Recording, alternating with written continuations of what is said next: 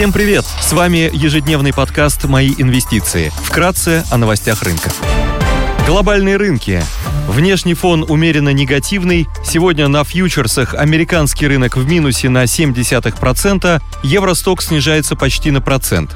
Японский Никей и Шанхай Композит теряют больше процента, индекс технологических компаний Китая Хэнк Сенг минус 0,4%. Баррель Brent стоит 91 доллар, золото торгуется по 1663 доллара 90 центов за унцию. Доходность по десятилетним гособлигациям США на уровне 3,46%.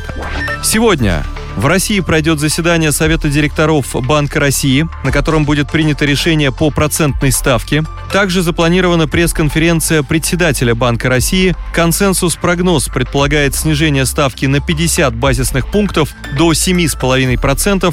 В США выйдет индекс потребительского доверия от Мичиганского университета. Будет опубликовано число активных буровых установок от Baker Hughes. В еврозоне представят данные по потребительской инфляции.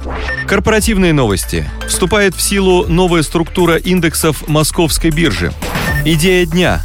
Одной из интересных идей на рынке облигаций является дебютный выпуск полюса в юанях с рейтингом эмитента RU3A от Эксперт.РА и погашением в 2027 году. Выпуск торгуется с доходностью 3,83% годовых и годовой ставкой купона на уровне 3,8%.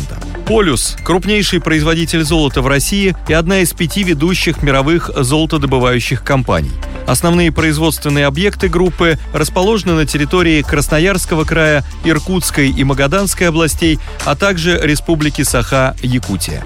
По данным на конец 2021 года, доказанные и вероятные рудные запасы составляют 101 миллион унций золота с содержанием золота 1,9 грамма на тонну. Компания осуществляет крупномасштабную добычу руды открытым способом. Полюс ожидает роста производства золота на 2,3% в 2022 году и еще на 3,6% в 2023 году.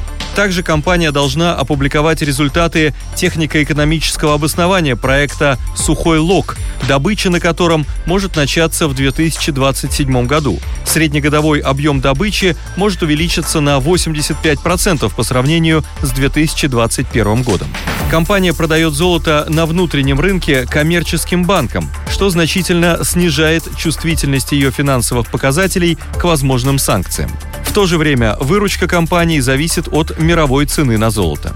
Полюс имеет генеральную экспортную лицензию, которая позволяет поставлять золото на зарубежные рынки. В случае снижения спроса на внутреннем рынке компания может увеличить продажи на экспортные рынки, где основными направлениями могут стать Азия и Ближний Восток.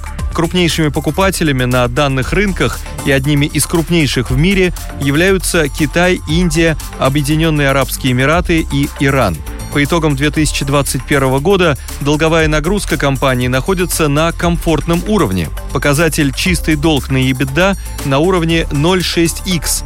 При этом коэффициент покрытия находится на высоком уровне 15,9x.